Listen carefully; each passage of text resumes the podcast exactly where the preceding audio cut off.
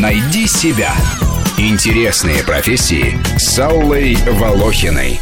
Ландшафтный дизайнер – специалист, который сочетает в своей работе множество умений. Он одновременно архитектор, проектировщик, строитель, ботаник, растеневод и немножко искусствовед и историк. Он знает, как заложить спрут и сделать систему дренажа участка, поставить освещение, где разбить мавританский, а где английский газон, достаточно ли графичный рисунок тени дают ветки дерева в саду, сочетаются ли по стилю беседка, скамейка и забор, из чего сделать живую изгородь. Причем лучшие специалисты заботятся не только о красоте сада, но и о том, чтобы за ним несложно было ухаживать, и сад мог развиваться в течение многих лет.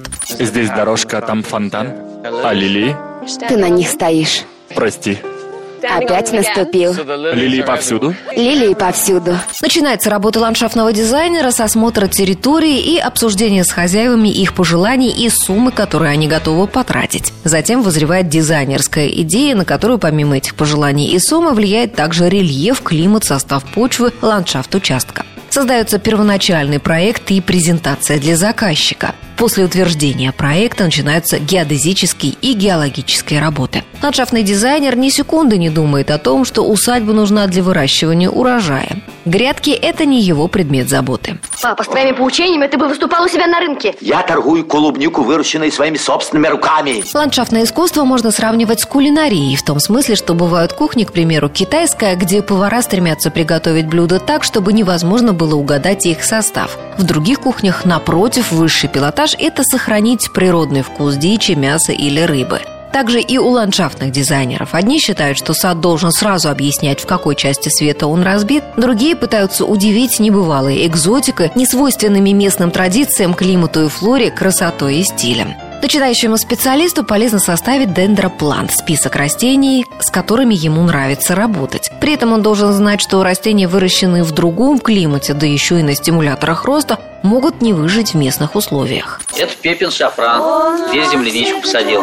А, а это штрифель. Ландшафтный дизайн – это не только радости усадьбы владельцев. Есть даже такой метод курортного лечения – ландшафтотерапия. Известно, что красивый пейзаж с благоухающими растениями и пением птиц благотворно действует на человеческий организм. Нормализуется нервная система, улучшается настроение, сон и аппетит. Замечено также, что деревья, посаженные вдоль дорог, уменьшают напряжение у водителей. Еще одна профессия созвучна ландшафтному дизайну – это ландшафтный архитектор. Его задача не только декорировать пространство, посадить растения и разбить газоны, но и организовать на отведенной территории другие природные, технические, строительные и архитектурные объекты крупных форм. Ландшафтные архитекторы, если и занимаются усадьбами, то очень большими. Примеры их работ – Кусковый и Архангельская в Москве, Петродворец. Кстати, только в Санкт-Петербурге есть должность главного ландшафтного архитектора города. Другие города России настолько серьезно своей ландшафтной архитектурой не озабочены.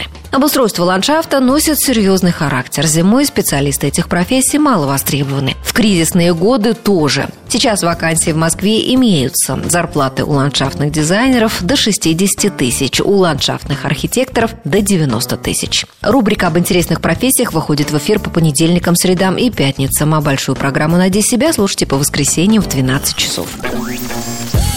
Найди себя. Интересные профессии с Аллой Волохиной.